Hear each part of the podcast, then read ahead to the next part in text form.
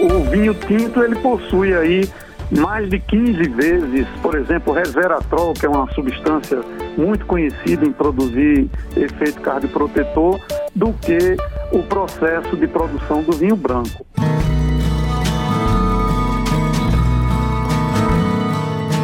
Podcast Entrevista é nacional. Se inscreva no canal e compartilhe. Olá, eu sou Luciano Barroso, apresentador do programa Brasil Rural, que vai ao ar pela Rádio Nacional de 5 a 7 da manhã, de segunda a sábado.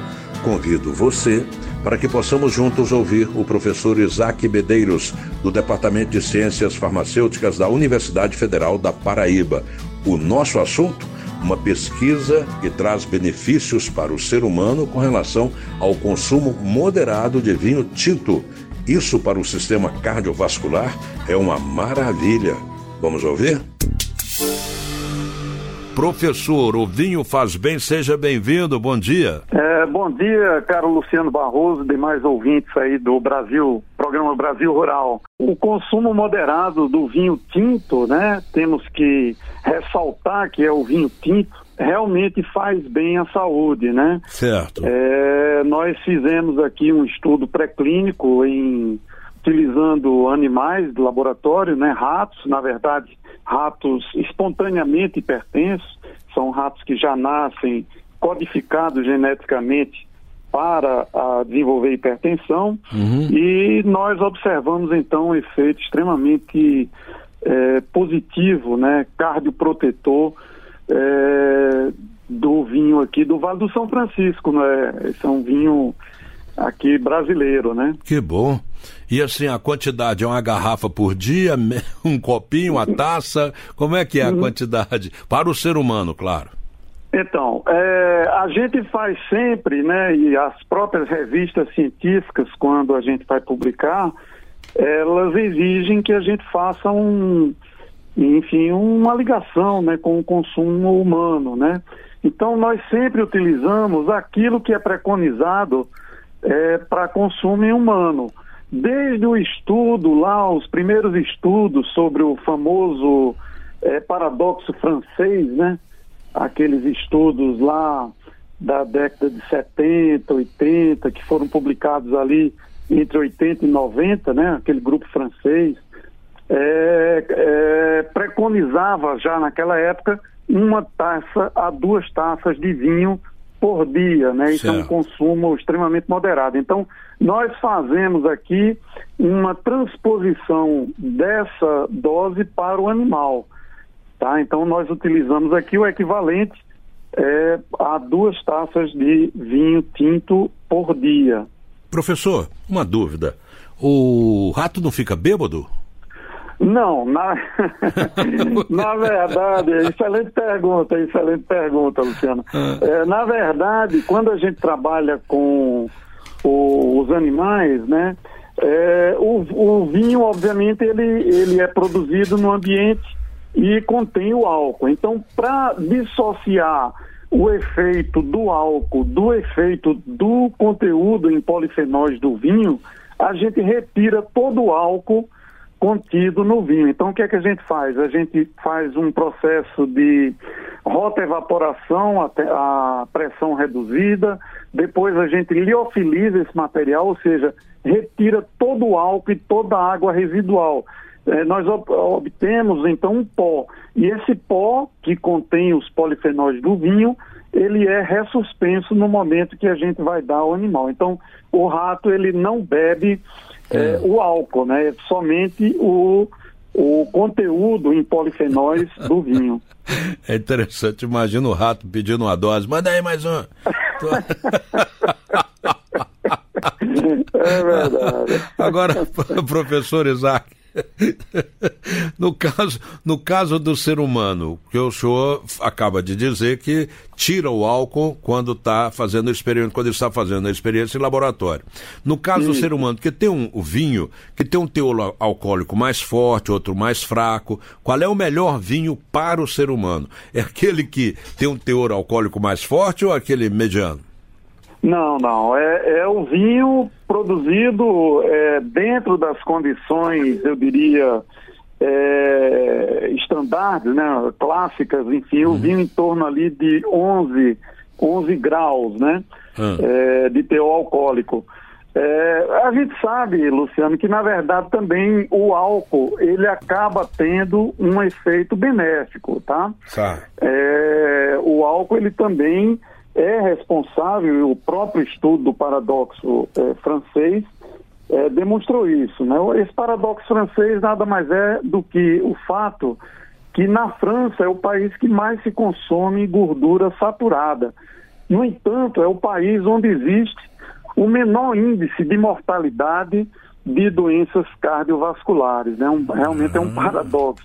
E, é, e, e, então eles foram buscar a alimentação e vários outros aspectos e tal, e esse grupo lá ele descobriu então que era o, fato do, do francês consumir é, alto conteúdo em vinho, né? E realmente quando a gente observa o consumo de bebida alcoólica, e notadamente de vinho, a França, é, sem dúvida, é o país que mais consome eh, vinho tinto no mundo, né? E eu entrevistei aqui até pesquisadores da Embrapa, pesquisador, aliás, da Embrapa, falando do vinho, da uva, né? A necessidade de você ter uma uva de boa qualidade.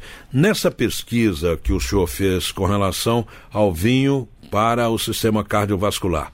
Entrou aí a necessidade de uma boa uva, é mais no sul do país, é mais. Porque Minas Gerais também produz um bom vinho, né? Pernambuco. Não. É. Então, o estudo que nós realizamos, nós realizamos aqui com o vinho produzido no Vale do São Francisco aqui, né? Certo. Que é aquele vinho ali é, na região de Petrolina, de Juazeiro. Certo. E por que isso, né? Porque nós temos os, os, chamados paralelos do vinho, né?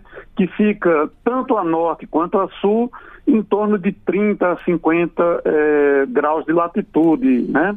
Hum. É, e o vinho do São Francisco, ele tem uma característica porque ele é produzido a, a 8 graus de latitude sul, né? Hum. Então ele é um vinho diferenciado, digamos. É, outro, outra diferença, o, o solo que normalmente nesses paralelos, esses paralelos tanto ao norte quanto ao sul é ali é, ao sul, Chile, Argentina, Serra Gaúcha, né? Isso. E ao norte, França, Itália, é, Espanha, pegando até aqui os Estados Unidos, né? A, a, a África, enfim, é, paralelo sul também, né? Pegando África e, e Austrália. É, então, o Vale do São Francisco, ele se localiza diferentemente num outro paralelo, né? É. E aí, o solo lá é rico em minerais e pobre em matéria orgânica. Então a gente eh, diz, olha, será que o fato de ser produzido em condições totalmente é, distintas, isso pode impactar no conteúdo de polifenóis e, consequentemente, no, no efeito cardiovascular?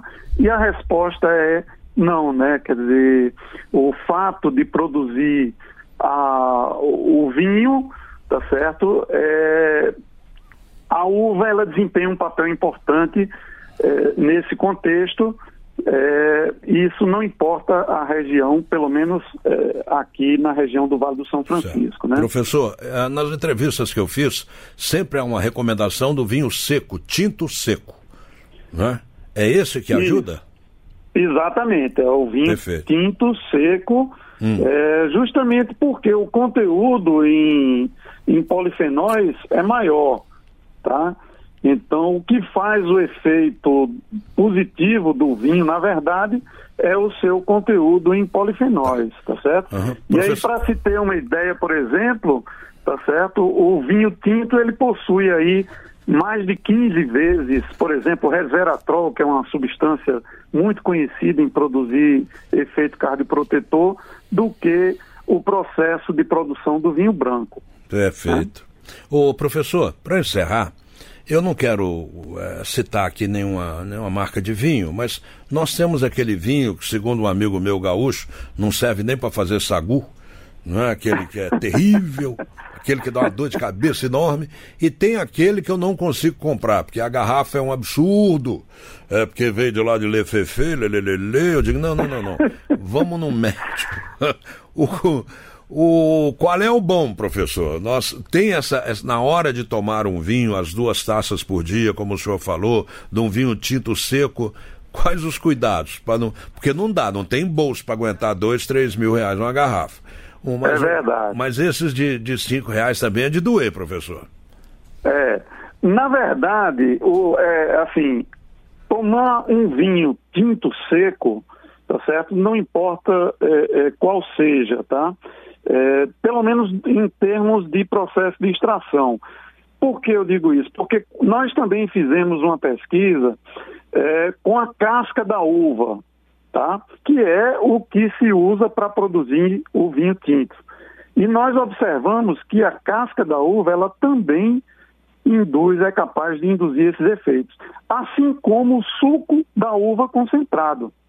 Né? Qual é a diferença? Que no vinho você tem um processo de extração, tá? que é o processo de fermentação e tal, e isso é, é, você consegue extrair é, mais prontamente os polifenóis.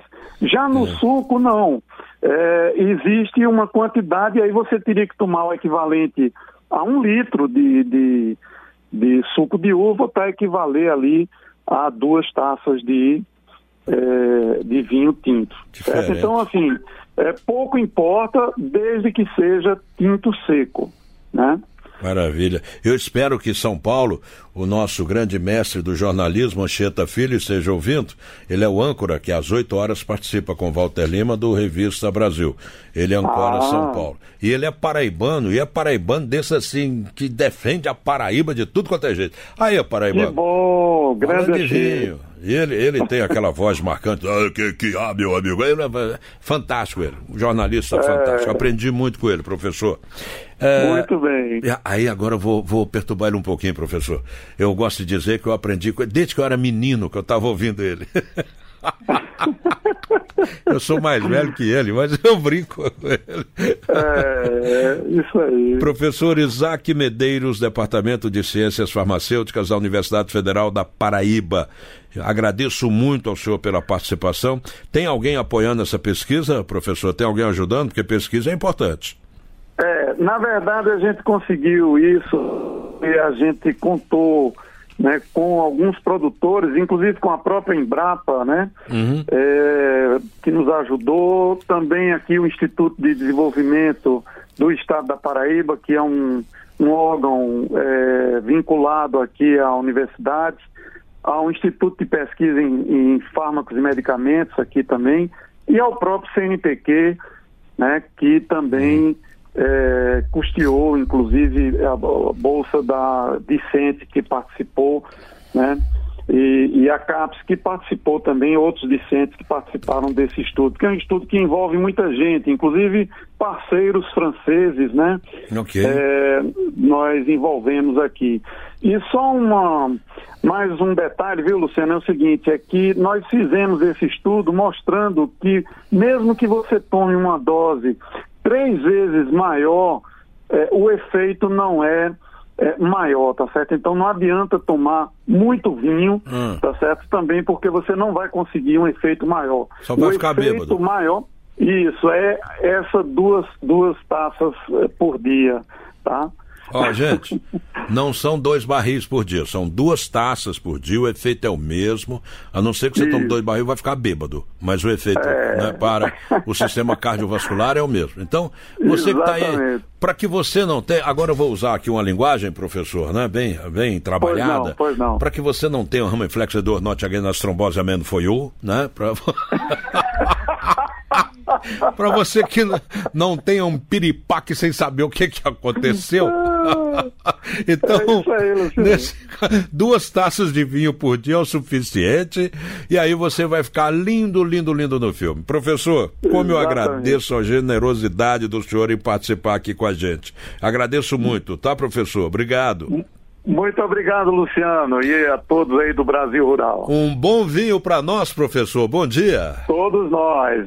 Hoje é dia. Bom dia. bom dia, bom dia. Tchau.